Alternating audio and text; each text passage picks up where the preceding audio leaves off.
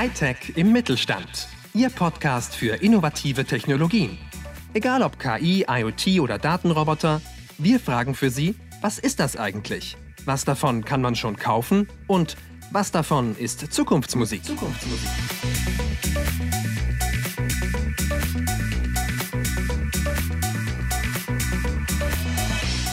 Liebe Hörerinnen und Hörer, wir begrüßen Sie sehr herzlich zu einer neuen Folge der RKW-Podcast-Reihe Hightech im Mittelstand. Treue Hörerinnen und Hörer kennen schon unsere Folgen zu Industrie 4.0 oder zu Software-Robotern. Beide Themen haben auch ein bisschen was mit KI zu tun.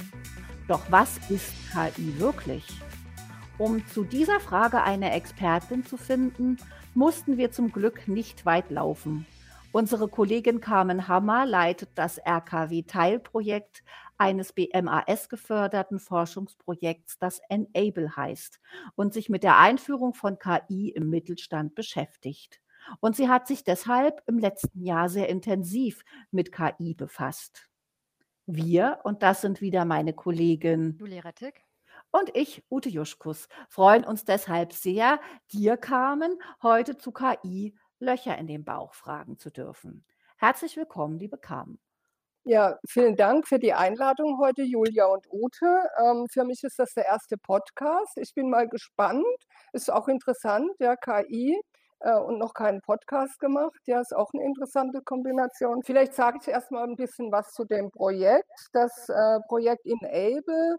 Enable heißt ja befähigen. Das ist ein Wort, das wird oft verwendet in KI-Zusammenhängen. Da geht es vor allem darum, nicht so sehr die technischen, den technischen Zugang zu KI zu bearbeiten, sondern vielmehr, was muss in KMU, kleinen und mittleren Unternehmen, getan werden, damit überhaupt verstanden wird, was KI ist, einen Zugang, einen niedrigschwelligen Zugang zu finden zu KI. Wie kann man KI im Unternehmen als KI-Change-Prozess ansetzen? Auf den Weg bringen, welche Kriterien, welche Gestaltungskriterien sind zu berücksichtigen und wie kann ein gelingender Prozess aussehen für einen KI-Change-Prozess, der ja sehr oft auch mit großen Vorbehalten und Ängsten und vor allem auch mit großem Unwissen begleitet ist. Und hier einen niedrigschwelligen Zugang zu schaffen, dazu eine Qualifizierung zu entwickeln, das ist die Aufgabe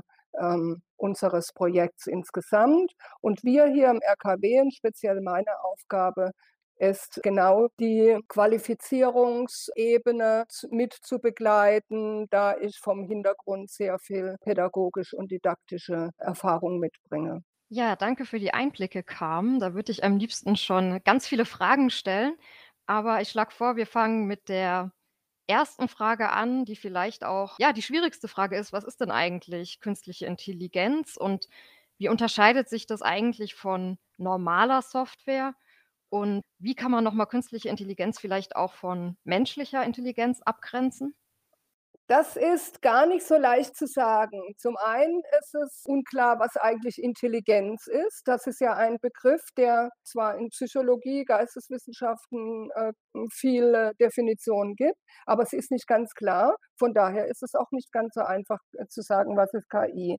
Aber im rein technischen Kontext würde man sagen, also spricht man dann von KI, wenn ein technisches System heute, also die KI von heute, logisch korrekt schlussfolgern kann. Da würde man sagen, das analogisiert man mit der, Mensch, mit der menschlichen Fähigkeit denken, logisch korrekt schlussfolgern. Und äh, wenn ein System selbstständig in der Lage ist, auf der Basis von Daten, immer viele Datenbasis und mathematischen Modellen eine Datenanalyse vorzunehmen und dann auf Grundlage des eigenen entwickelten Modells von der Umgebung auf die Umgebung zu reagieren, das eigene Modell anzupassen und daraus zu lernen. Also KI zeichnet sich heute im Wesentlichen, wird gesagt, dadurch aus, dass sie sozusagen denken kann, also logisch korrekt schlussfolgern und Modelle bilden kann und auf eine Umgebung reagieren kann. Und, das ist entscheidend, dabei lernt. Also KI ist im Grunde ein Instrument, das wir auf jeden Fall nutzen können und das genutzt wird, ja, um Menschen bei Arbeits- und Entscheidungsprozessen zu unterstützen. und konkrete innerhalb einer konkreten Umgebung und von ganz konkreten Lösungen. Wichtig ist vielleicht für die Frage noch, was ist KI? Man muss sich klar machen, und das sind Ängste, ja, so kennt man dann so aus der Science Fiction, hat irgendwie die unmöglichsten Vorstellungen oder eben Science-Fiction-Vorstellungen sind ja auch mögliche Vorstellungen, aber KI ist ein Instrument, es ist eine Technik und es ist kein Subjekt. Also meine Beobachtung ist oft auch, wir sagen, KI ist, KI kann, künstliche Intelligenz kann dieses und jenes. Und das verleitet so ein bisschen zu denken, als ob die Intelligenz, künstliche Intelligenz, tatsächlich sowas wäre wie menschliche Intelligenz. Das ist es aber nicht.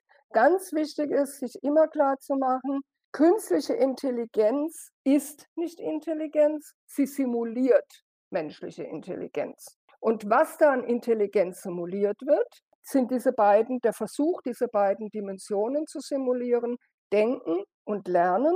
Und das kann auch nur jeweils in dem Umfang geschehen, in dem Denken und Lernen mathematisch beschreibbar ist und in eine Software als Beschreibung gepackt werden kann, die dann auf einer Maschine, in der Maschine ablaufen kann als Software. Also die übliche, was wir kennen im Computer, eine Rechenleistung. Früher irgendwie oder da in Science Fiction haben wir es ja dann noch Rattern gehört. Ne? Also das, das geht, wie wir alle wissen, nur in einem binären Modell, 0 und 1. Und unsere Welt, in der wir denken, die ist ja analog und nicht digital. Also die menschliche Intelligenz bewegt sich im analogen Bereich und der ist bei weitem nicht mathematisch modellierbar. Das soll jetzt aber keine Beruhigung sein gegenüber den Problemen, mit denen KI behaftet sein kann in der Nutzung der Technologie. Es soll erstmal nur sein, klarzumachen, dass künstliche Intelligenz menschliche Intelligenz simuliert, in gewissen Bereichen, die mathematisch beschreibbar sind. Und simulieren heißt täuschen, vortäuschen, so tun als ob.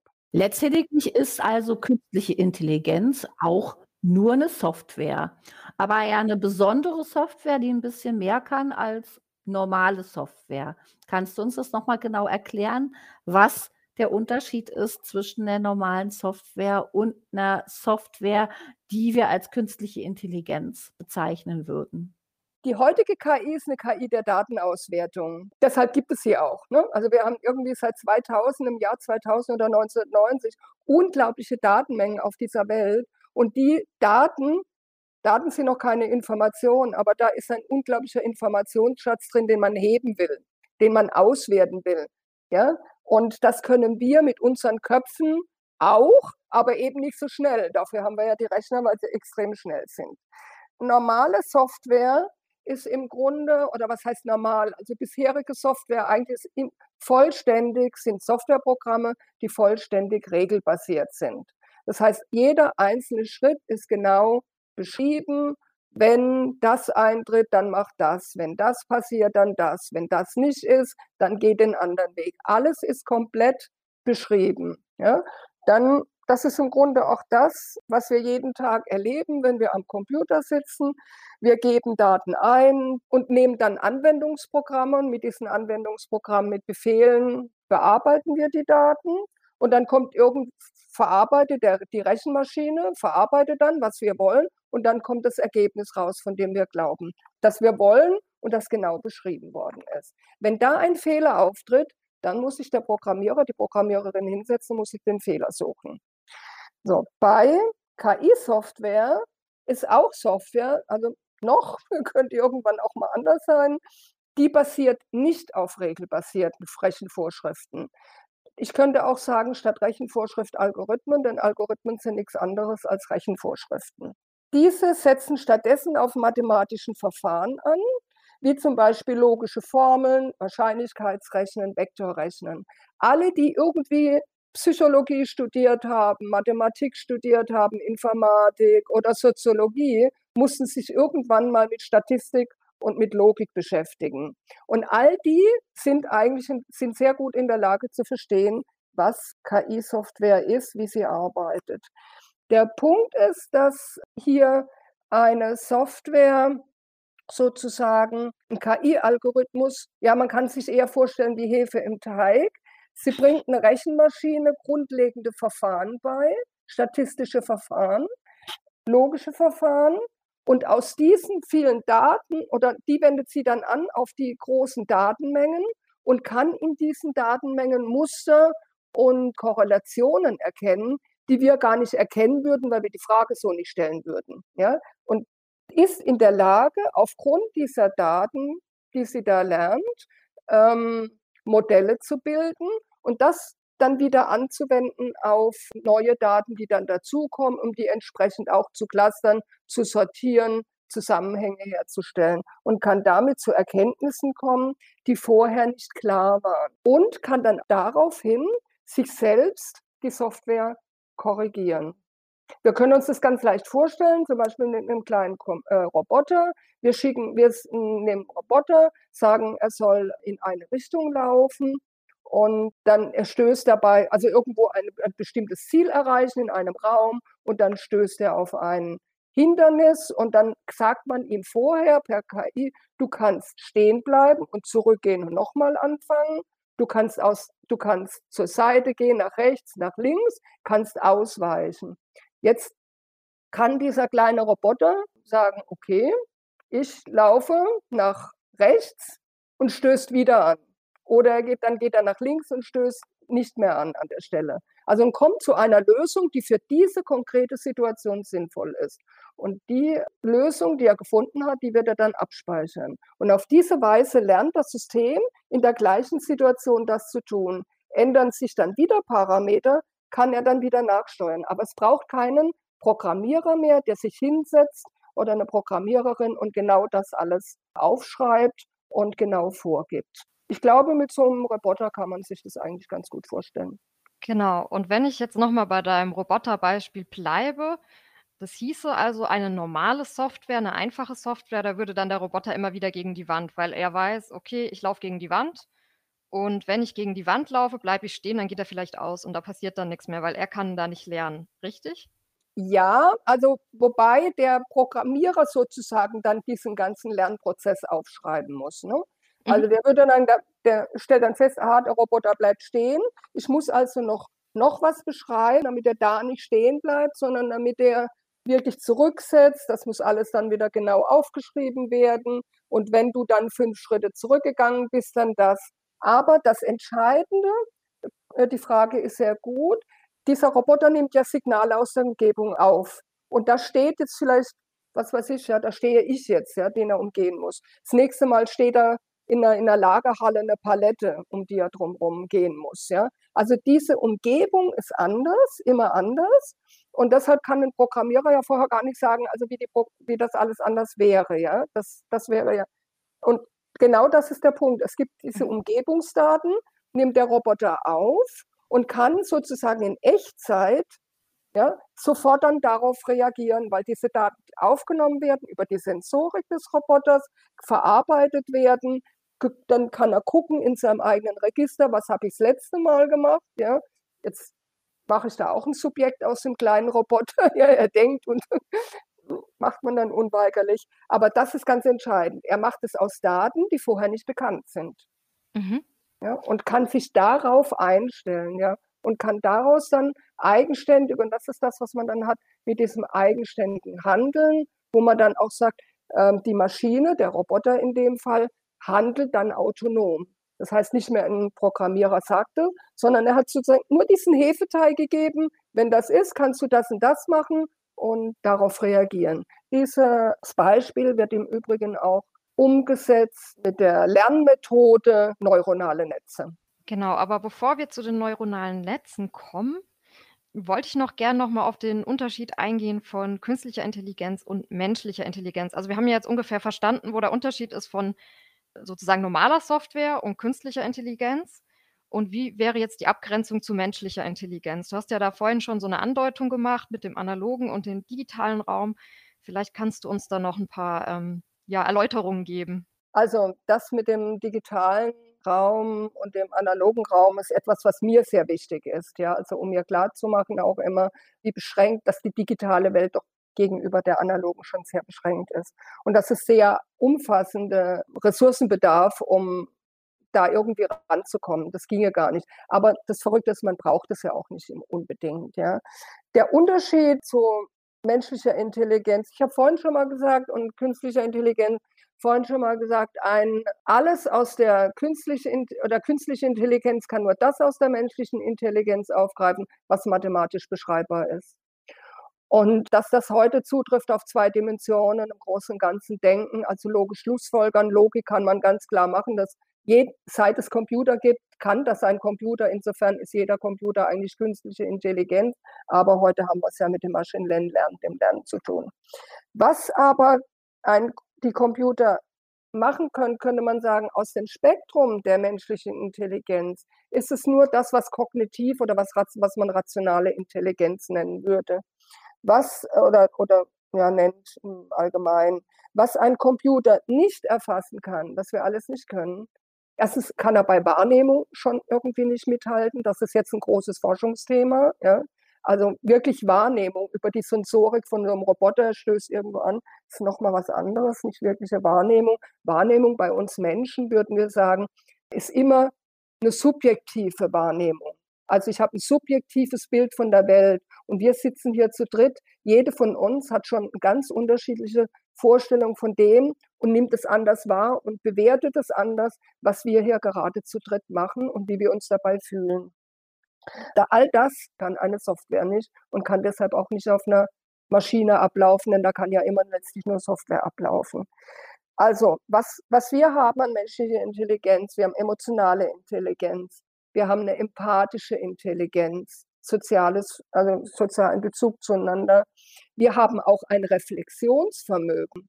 Das heißt, wir reflektieren Dinge, wir denken nicht einfach nur logisch, sondern wir denken manchmal unlogisch, wir denken wertegeleitet, wir wollen ganz bestimmte Fragen beantworten, die nichts mit mathematisch ähm, formalisierbaren Fragen zu tun haben. Wir haben Gefühle, wir haben Bewusstsein, das hat eine, es gibt keine Maschine, die Bewusstsein hat, aber daran wird jetzt geforscht, dass es so etwas Ähnliches geben könnte wie Maschinenbewusstsein, damit man hier an der Frage der Wahrnehmung weiterkommt. Aber das geht für mich jetzt irgendwie als interessierte Laie. Ich lese da gelegentlich mal Bücher, aber äh, ich kann da irgendwie nichts genaueres dazu sagen. Und vielleicht auch noch ganz wichtig, eine Maschine hat und eine Software, der kann ich keinen Willen beibringen. Ja? Und Willen und Geist braucht es ja auch ganz stark zum Reflexionsvermögen. Wir sind Lebewesen, wir haben ganz andere, in unserer äh, Biologie ganz andere Möglichkeiten, die alle nicht auf eine Maschine portierbar und übertragbar sind. Danke, das ist super, super spannend. Aber was so eine Maschine ja inzwischen tatsächlich kann, ist lernen. Und wie genau befähigt man jetzt eine Maschine dann wirklich zu lernen. Wie funktioniert das, wenn so eine Maschine lernt? Wenn ich lerne, weiß ich manchmal nicht so genau, wie das überhaupt geklappt hat, aber am Ende weiß ich mehr als vorneweg.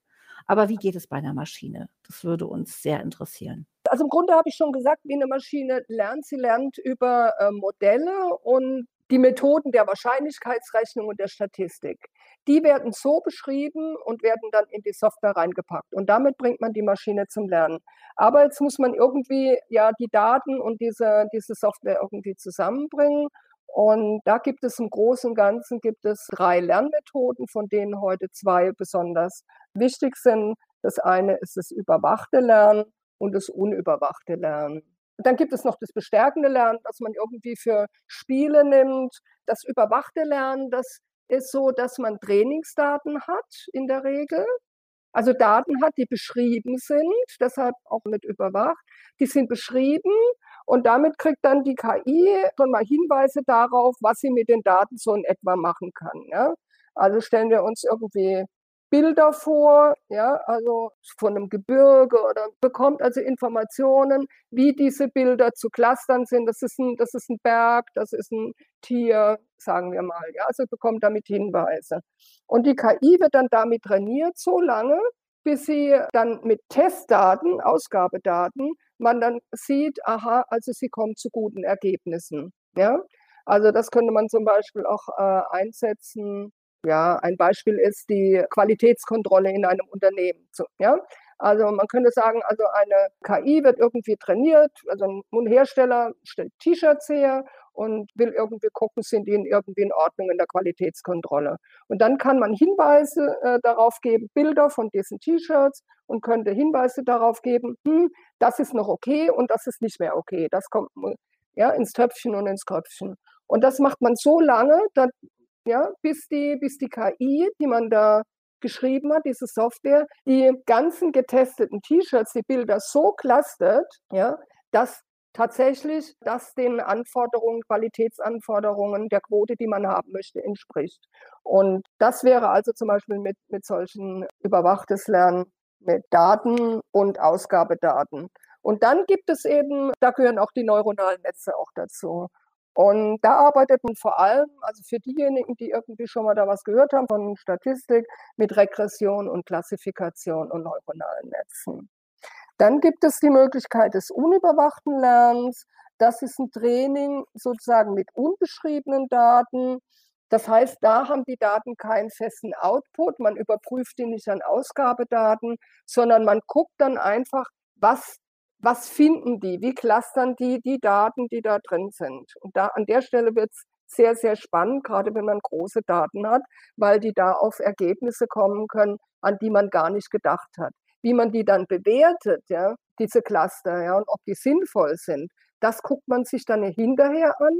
Und das, da wird dann also nicht mehr in dem Sinne trainiert, sondern da wird dann geguckt, es sind die Modelle, die da gebildet werden, sind die sinnvoll? Sind die gut für das, was ich damit anstellen möchte? Und da wird dann entsprechend nachgesteuert.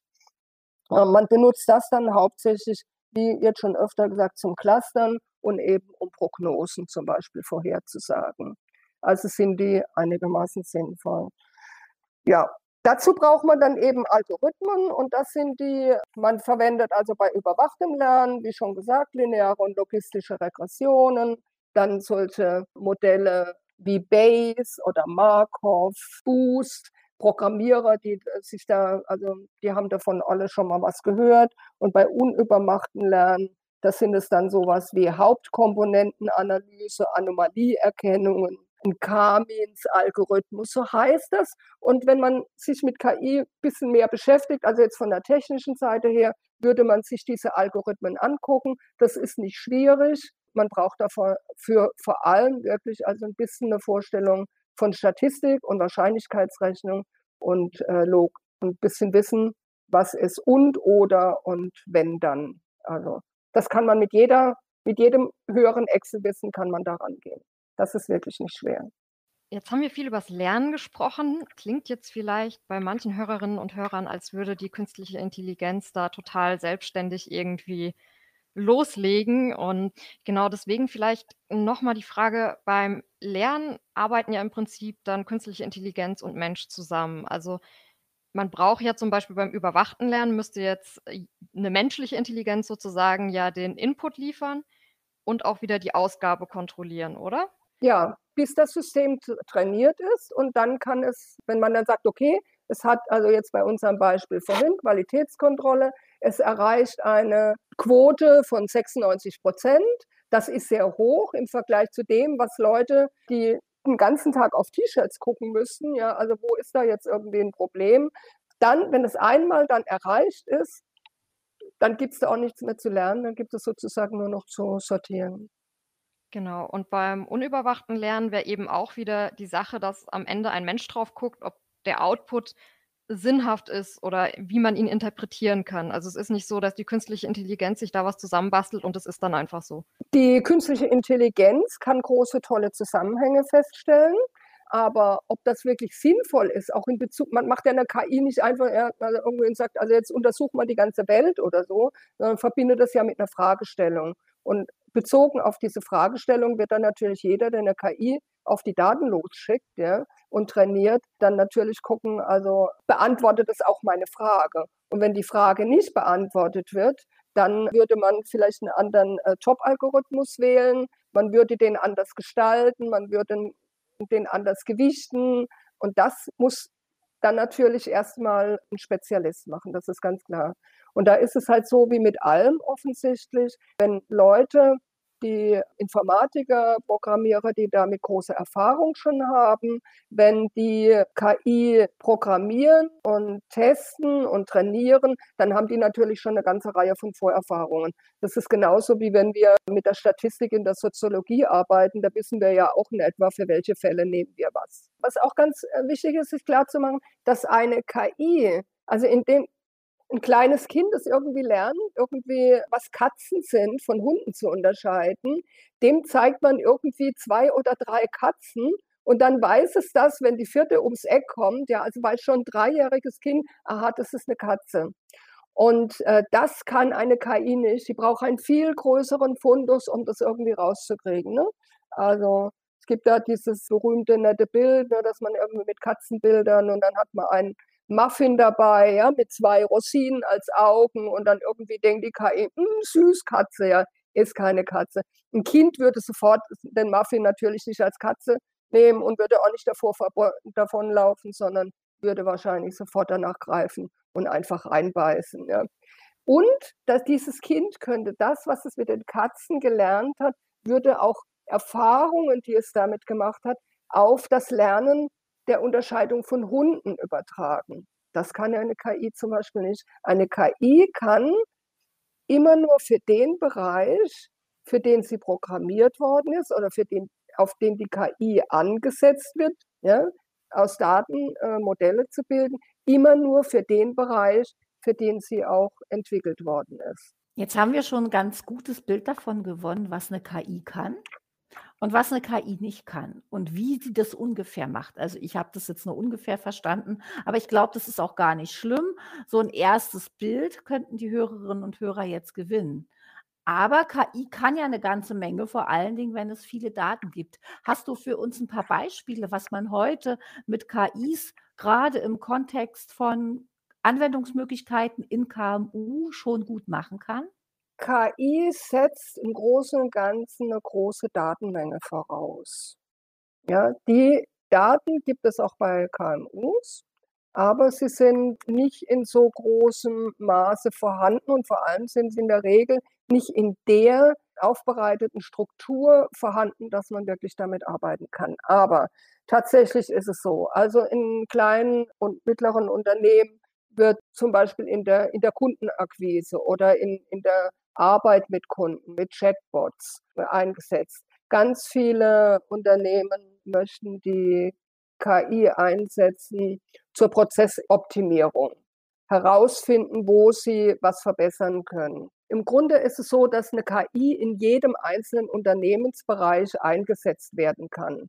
Man kann im Einkauf eine KI einsetzen. Man kann die eigenen Einkaufsdaten zum Beispiel daraufhin untersuchen, wo habe ich in der Vergangenheit besonders günstig eingekauft, wie waren die Konditionen. Man kann in der Produktion natürlich Assistenzsysteme einsetzen, wie jetzt, also da wird es ja auch ganz viel gemacht.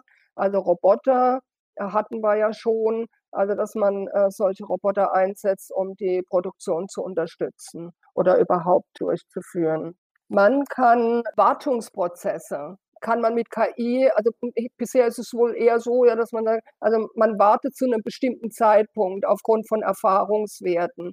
Und jetzt muss man nicht mehr die Erfahrungswerte verwenden, sondern man kann tatsächlich die Situation der Geräte ständig analysieren und kann gucken, wann müssen die, müssen die jetzt gewartet werden, was äh, für ein Wartungsfall entsteht jetzt, welche Teile für, die, für den Ersatz, für die Reparatur muss ich beschaffen, wo kann ich den beschaffen. Das sind alles jetzt, die mir spontan einfallen würden, Anwendungsbeispiele, die für jedes Unternehmen interessant sein könnten.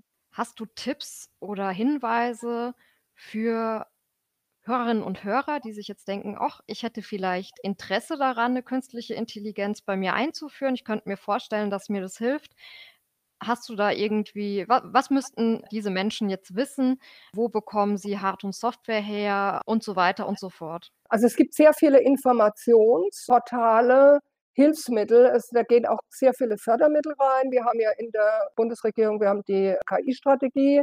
Da wird auch, da fließen viele Fördermittel rein, sowohl in den Aufbau von Kompetenzzentren und entsprechenden Experten, als auch also Fördermittel direkt für KMU, um da ihre fordern können, um ihre äh, Vorhaben zu finanzieren. Einmal würde ich mich da wenden, also Informationen an die Plattform Lernende Systeme und Bitkom. Das sind sehr gute Plattformen, denen man alle möglichen Informationen bekommt, die man braucht, um zu verstehen und zu lernen, was KI ist und was KI insbesondere also für kleine und mittlere Unternehmen bedeuten kann.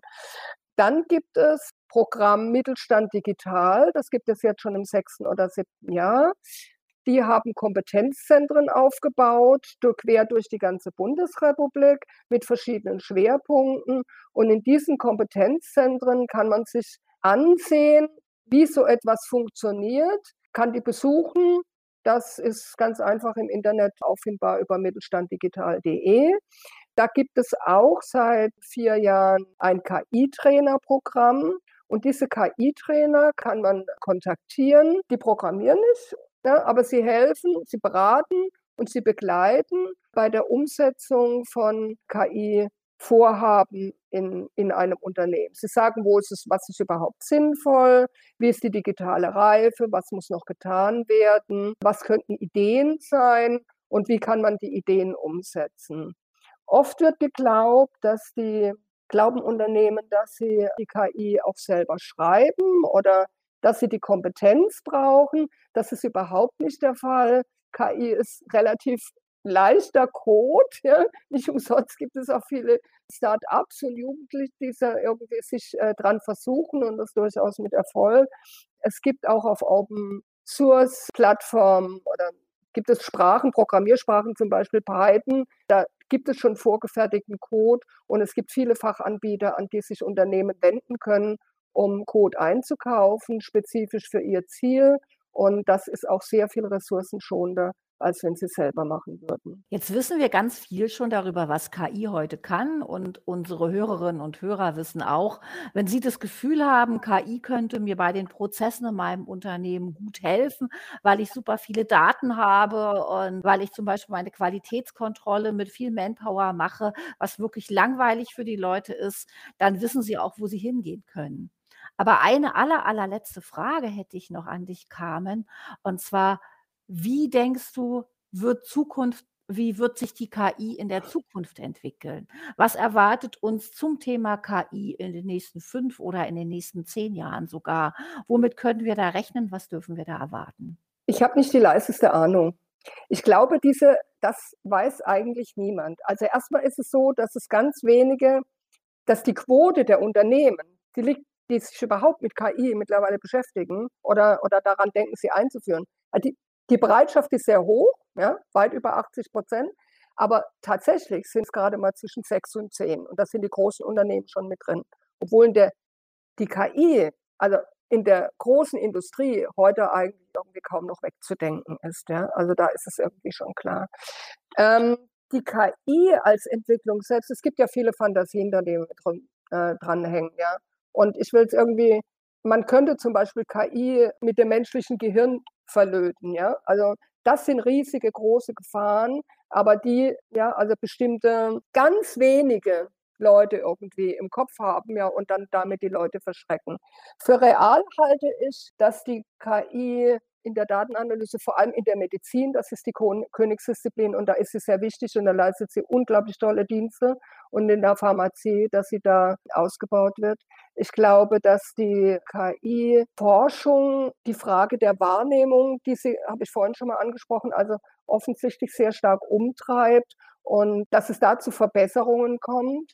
Und dass dazu, dass es dann technische Innovation, könnte ich mir vorstellen, tatsächlich auf der Ebene des sogenannten Maschinenbewusstseins gibt. Aber auch das ist jetzt irgendwie, ich sage es eigentlich nicht gerne, weil es schon wieder so, so wie so ein Schreckgespenst klingt, ja. Aber das wäre auch wirklich eine ganz rudimentäre und eine ganz andere Form von Bewusstsein. Es ginge an der Stelle eher darum, die Maschine dahin zu bringen, dass die Maschine als solches, als Material in der Lage ist, auch auf Außenreize zu reagieren, was sie bislang nicht ist. Ehrlich gesagt kann, weiß ich nicht genau, was das bedeutet, aber ich denke, das ist ein ganz spannendes Feld. Ansonsten würde ich sagen, also nach der Verbreitung, die wir haben, wird es erstmal bedeuten, dass in fünf bis zehn Jahren überhaupt vielleicht 20 Prozent, wenn überhaupt ja unserer kleinen, mittleren Unternehmen im Mittelstand auch mit KI bewusst mehr arbeiten, weil es ist das anderes, KI im Haus zu haben. Wir haben alle KI in der Hosentasche, Smartphones, ja, aber wirklich bewusst damit zu arbeiten, das ist nochmal was anderes. Und ich persönlich von Haus aus Politologin würde mir wünschen, dass wir die Kontrolle über, über die Daten, die wir abgeben, die wir haben, die wir sammeln, die wir nutzen, dass wir diese Kontrolle über die Daten nicht aufgeben, dass wir die nicht den sieben, acht, neun großen Konzernen dieser Welt überlassen können. Das dürfen, dass hier politisch auch viel getan wird. Und denn die wirklichen Probleme, glaube ich, oder die großen Befürchtungen, die man haben muss in Bezug auf KI, die sind nicht die KI selbst, ja, was sie leisten kann, Datenmodelle bilden, dann lernen und äh, neue Daten daraufhin zu untersuchen. Das Problem ist die Flut an Daten, die es gibt und wer ist der Herr, und es sind nur Herren bislang, wer sind die Herren über die Daten und wie können wir da mit demokratisch umgehen. Das ist jetzt, liebe Ute, vielleicht nicht genau die Antwort auf die Frage, aber das sind die Punkte, die mir dazu am Herzen liegen. Ja, liebe Carmen, dickes Danke. Nichtsdestotrotz war das ja vielleicht nicht die Antwort auf meine Frage, aber tatsächlich auch noch mal 'ne Sensibilisierung für unsere Hörerinnen und Hörer, dass erstens KI schon überall unterwegs ist, auf Internetplattformen und eben in der Hosentasche, dass KI immer viel mit Daten zu tun hat. Was ich heute für mich Neues mitnehme, ist, es sind wirklich gerade noch sehr wenige KMU unterwegs, die KI wirklich für sich nutzen.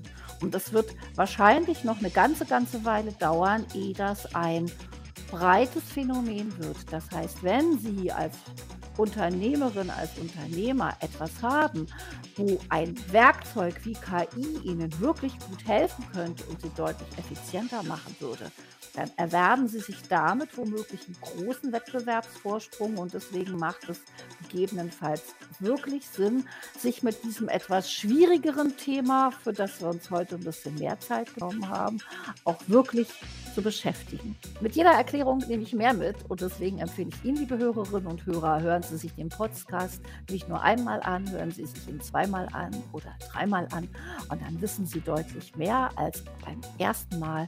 Und ich wünsche Ihnen viel Spaß beim Zuhören und dir, Carmen, ganz dickes Danke, dass du dir die Zeit für uns genommen hast.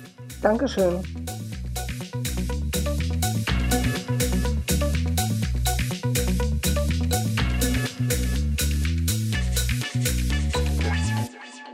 Sie haben Fragen, Anregungen oder Kritik? Dann schreiben Sie uns an podcast.rkw.de. Mehr von uns finden Sie auch auf unserer Website rkw-kompetenzzentrum.de und natürlich auf der Podcast-Plattform Ihres Vertrauens.